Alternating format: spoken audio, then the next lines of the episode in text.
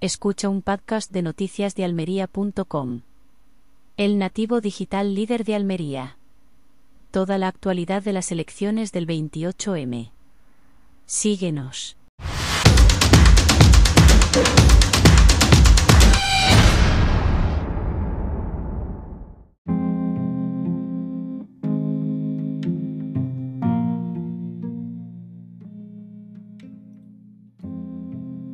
Falta de historia autonómica propia, el Día de la Comunidad de Madrid se celebra cada año el 2 de mayo, para recordar el levantamiento de los madrileños contra la ocupación francesa en 1808, que fue el inicio de lo que pomposamente se conoce como Guerra de la Independencia Española.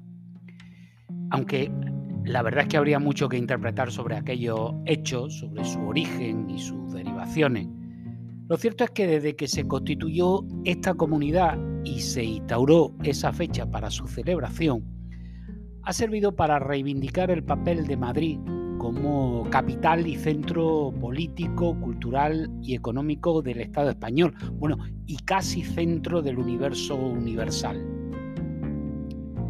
Sin embargo, este año la celebración ha estado marcada por la polémica y el enfrentamiento entre el gobierno central y el autonómico, que han utilizado el acto institucional como escenario de sus diferencias ideológicas y partidistas a un mes escaso de las elecciones del 28 de mayo.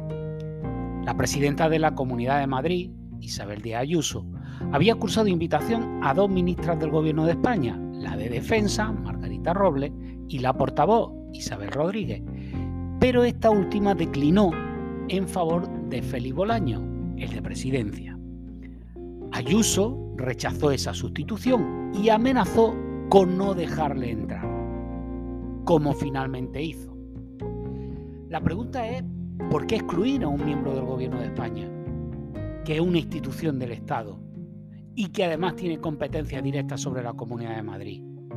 ¿Y por qué se discrimina en concreto a Bolaño, a quien otro año sí se invitó? Pero también cabe preguntarse por qué Alberto Núñez Feijóo, que solo es senador, además de presidente del mismo partido que Ayuso, sí puede estar en la tribuna y el ministro Bolaño no. Lo protocolario, cuando se tiene sentido de Estado y cuando no se busca la confrontación, es invitar a las instituciones que están por encima de las personas. Lo correcto es invitar al gobierno y que éste mande a quien vea oportuno. Y si además se quiere invitar a alguien a título personal, estupendo. Imaginen que cuando se celebra el 6 de diciembre, el Día de la Constitución, el jefe del Estado, Felipe VI, invita a unos miembros del gobierno de Pedro Sánchez y a otros no. O invita a unos partidos y a otros no.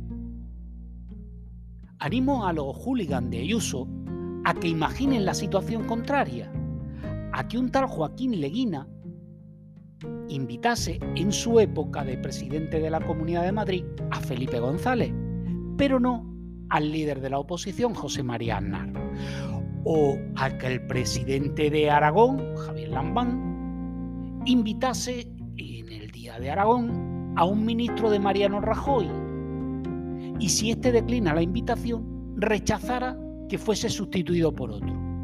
¿Qué estarían ladrando entonces? El Día de la Comunidad de Madrid debería ser una jornada de unidad y de reconocimiento a la historia y a la identidad madrileña, no una oportunidad para hacer propaganda política y para atacar al adversario. Lo institucional no puede verse empañado por lo personal, ni por los intereses partidistas. Las instituciones son de los ciudadanos no de quienes gobiernan. Ayuso tiene la suerte, la enorme suerte, de encontrar en el gobierno socialista de Sánchez la respuesta a sus intereses, que no son otros que los de generar conflictos que la pongan a ella como protagonista. Y a esta altura ni siquiera sepamos, seguramente usted no sabe, quiénes recibieron las medallas de la comunidad. ¿Por qué? porque todo se ha centrado en Ayuso y Bolaño. Y no cabe la menor duda de que todo esto Isabel Díaz Ayuso le está saliendo tremendamente bien.